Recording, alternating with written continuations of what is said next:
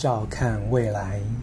有些人是未来的囚徒，我们不知道下一刻会发生什么，但是过度担忧未来，等于住进了这个牢笼。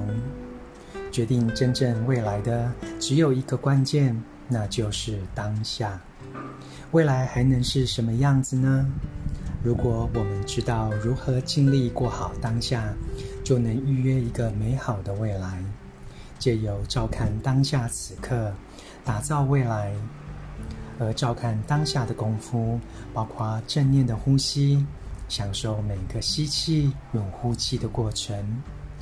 你跟着每一个步伐，抵达自己创造的未来。请创造一个充满平静与慈悲的未来。深度一行禅师怎么走？